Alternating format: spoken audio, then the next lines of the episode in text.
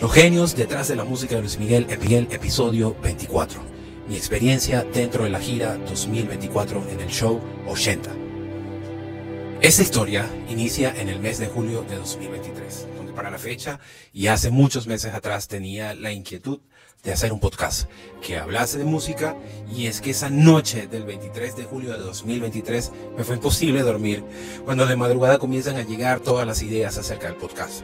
Tuve que levantarme obligatoriamente de la cama con un iPad en mano, comencé a escribir toda esta lluvia de ideas. Y es que, honestamente, en ese momento me doy cuenta que los músicos acerca de los cuales quería hablar, todos estaban enlazados con la carrera de Luis Miguel.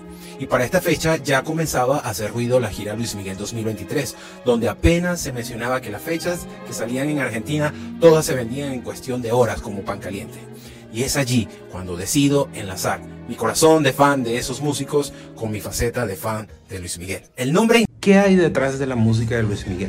Miguel? Para luego convertirse en lo que conocemos hoy en día como los genios detrás de la música de Luis Miguel. Y entonces inicia esta aventura. Es entonces cuando el 31 de julio de 2023 lanzo el primer reel como plan piloto o plan de prueba para medir el alcance y la conexión que podría alcanzar con la gente, obteniendo 900 reproducciones y un total de 4 nuevos seguidores.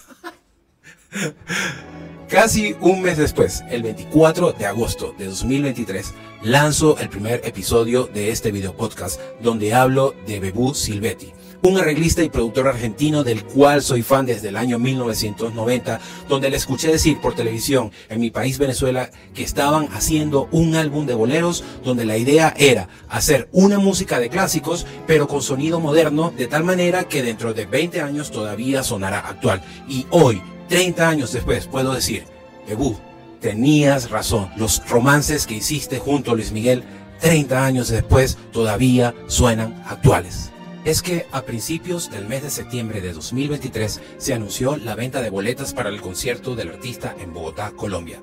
Y dicha preventa inició el día 18 de septiembre de 2023. Y acordé con un amigo de nombre Michael Arbeláez para asistir al concierto junto a su esposa y mi esposa. En esa fecha apenas estaba iniciando el podcast y la idea era simplemente asistir al concierto y poder colocar a mi esposa nuevamente el anillo de casado, tal como lo vieron hace unos días.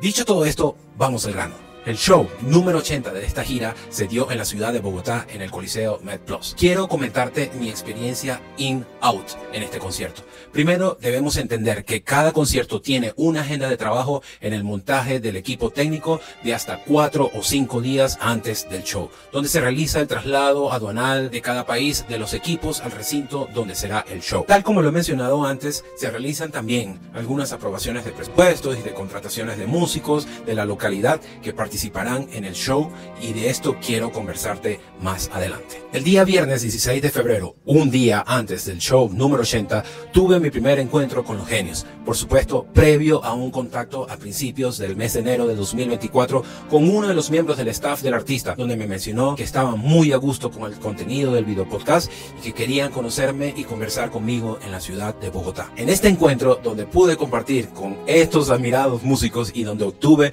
un speech de lo que hemos venido hablando en este video podcast y es que puedo compartirte los comentarios de personas como Kiko Cibrián, los hermanos Loyo, Arturo Solar y el maestro Alejandro Carballo, donde se sentían muy identificados con la información que he venido brindando y utilizaron términos como contenido veraz, acertado y de profundo respeto. En líneas generales, puedo decirte que utilizaron todos dos o tres palabras comunes. Me gusta tu contenido, es veraz y muchas gracias. En dichas conversaciones que tuve con los genios, inclusive me sugirieron los nombres de algunos personajes de los cuales tenemos que hablar e inclusive me dieron algunas muy buenas ideas para manejar en los siguientes episodios, cosa que por supuesto valoro enormemente. Y es que recuerdo estar conversando con el maestro Kiko Cibrián, saludando a Mike Rodríguez y a mi admirado bajista influencia Lalo Carrillo. Y yo le mencionaba al maestro Lalo que las personas que siguen este video podcast me tenían bajo amenaza porque hasta la fecha no había creado el contenido del maestro Lalo Carrillo. Y le mencioné que había buscado información de él durante muchos meses y lo que había encontrado eran contenidos del maestro tocando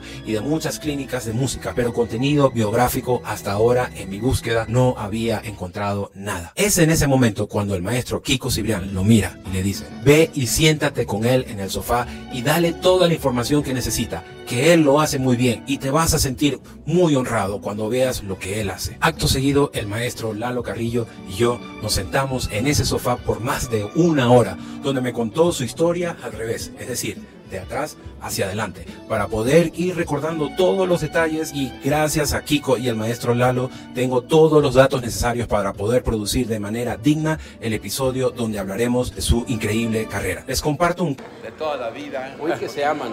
Y el señor Salomón también, pero Víctor es... Ah, no, pero Víctor es. Ah, Pero Víctor no es puede haber ningún pero. baterista, Ah, es el pero. baterista Me- con el que he tuve un tocado pero. toda la vida. Toda la vida hemos tocado juntos. Tuve un pero, o sea, me amas, pero. Pero tú no eres baterista. Yo ¿sí? lo amo sin peros. ese momento. También tuve unas extraordinarias conversaciones con el maestro Arturo Solar y el maestro Alex Carballo, acompañado por supuesto por un Juan Valdés. Y es que si vienes a la Bella Colombia y no disfrutas de un Juan Valdés, entonces no viniste. Allí hablamos de muchas anécdotas musicales y la carrera de ambos. Este par de genios son amigos que tienen mucho tiempo tocando juntos. Entre ellos dos han grabado una importante cantidad de canciones, álbumes y arreglos para diferentes artistas del mundo. La verdad, mi corazón estaba muy confundido porque ellos me trataban como un colega, como un músico y de hecho nuestras conversaciones se desarrollaron bajo esa dinámica. Pero mi corazón de fanático de esos genios a veces quería imponerse.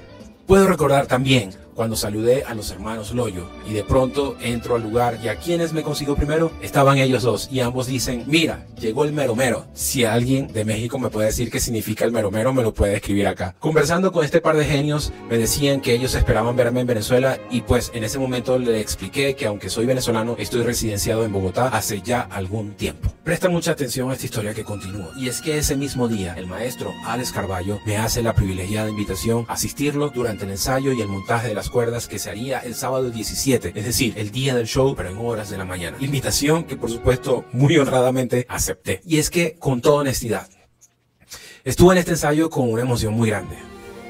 Emociones que en ciertos momentos pensé que me iban a rebasar. Me sentí afortunado, me sentí privilegiado. Sobre todo cuando, por ejemplo, escuché mi arreglo de cuerda favorito de Juan Carlos Calderón que escribió para el álbum Segundo Romance.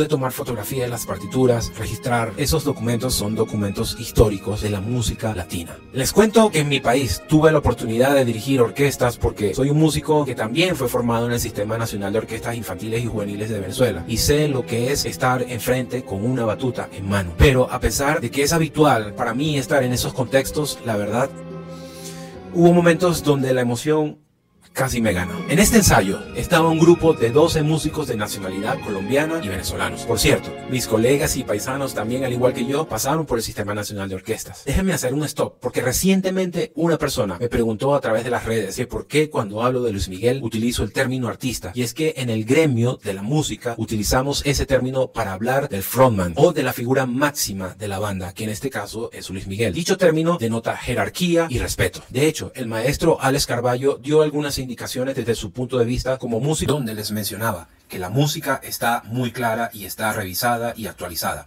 Se toca como está en el papel, las arcadas son muy importantes por la cuestión visual que requiere el show. Lo que quiere el artista es mucha energía, pasión, expresión, emoción, mucha actitud positiva y mucho goce. Siempre hay que estar en movimiento, nunca estar estático en la silla, bailar y lo más importante, disfrutar y pasarla muy bien, que esto refleje al público que nos ve. También dio unas indicaciones donde de hecho inició frases como el artista quiere que disfrutemos, el artista quiere que la pasemos bien y el artista quiere que hagamos buena música. A ver, se me hace muy importante mencionar el trabajo del maestro Carballo, de escribir un total de 60 arreglos en un periodo de dos meses para la gira. Pero no era solamente arreglos para la cuerda, sino arreglos también para la sección de metales. Los que escribimos, componemos y producimos música sabemos que para lograr esa cifra de arreglos en esa cantidad de tiempo debió haber sido un tiempo de mucha presión y mucho estrés. La verdad, no es tarea fácil lograr cumplir esa estadística musical. Cuando estuve allí en ese ensayo y el maestro Alex dice a los chicos de la orquesta, vamos con sonría. Y de pronto inician con esta intro.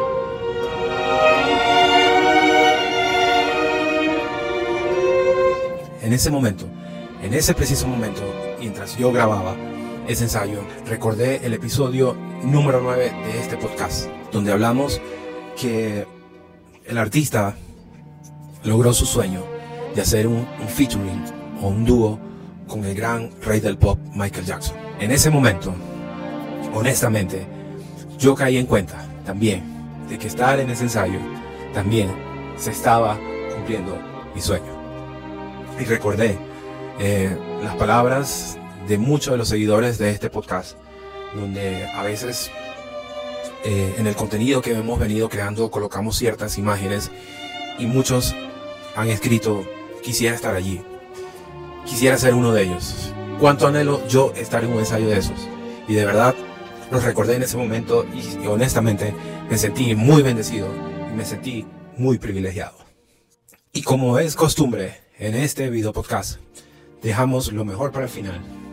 Quiero compartirles algunos momentos especiales vividos en estos dos días muy especiales. Y la próxima semana continuamos hablando acerca de la experiencia del concierto número 80 en la ciudad de Bogotá.